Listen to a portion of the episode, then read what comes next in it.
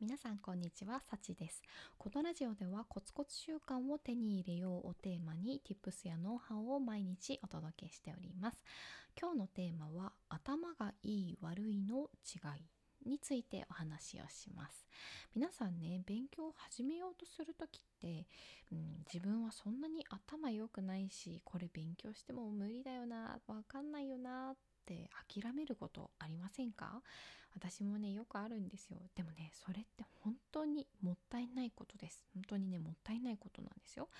なので今日はね頭がいいと悪いの違いについてお話をしていきます。では皆さんね成績の良し悪しを決める最大の要因って何だと思いますか？成績の良し悪しを決める要因。まあそれって頭がいいかどうかなんじゃないのって思っている方多いと思うんですよ。でもねそれが間違いなんです。実はね。そう。実は成績の良し悪しを決める最大の要因っていうのは勉強が好きか嫌いかで決まります。勉強が好きか嫌いかで決まります。なのでね成績がいい子は勉強が好き。で成績が悪い子は勉強が嫌い。ただそれだけなんですよ。そう言われてみればねあー確かにねってなりますよね。でも成績がそうでもでもじゃないですね。そうだから成績がいい子は遊ぶことよりも勉強が好き。だから知識を身につける喜びを知っているし理解をする喜びも知っている。またね試験でこう高得点を取る喜びっていうのも知っているんですよ。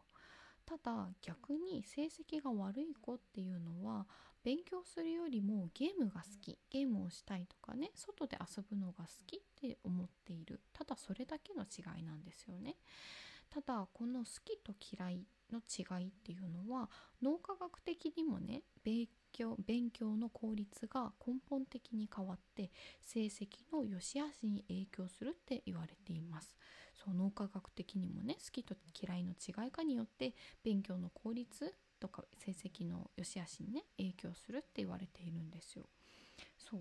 で何が違うのっていうところなんですけど、まあ、やらされ感がある、まあ、つまり嫌いだとストレスホルモンが分泌されるみたいなんですよね。でも逆にどうしてもやりたい。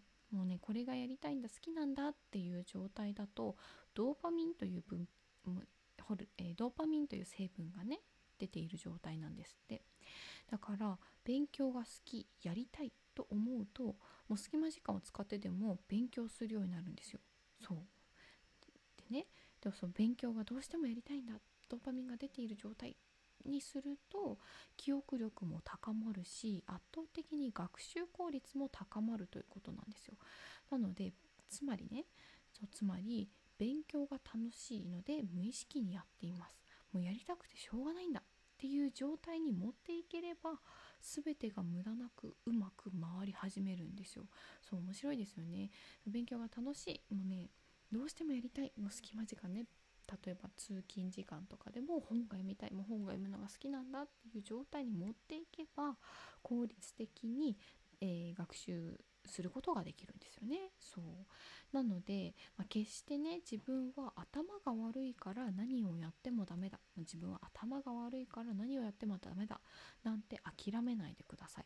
むしろね勉強に興味を持っている皆さんはね本当に素晴らしいことなんですよそれをぜひねあのそれを機に勉強を始めていただきたいなって思うんですよね。そう。しかもね余談なんですけど日本のね社会人の平均勉強時間皆さんご存知ですか？そう。日本人の社会人の平均勉強時間って6分なんですって。1日で。1日6分。全然勉強しないですよね。びっくりしました。私もこの数字を聞いてね。そう。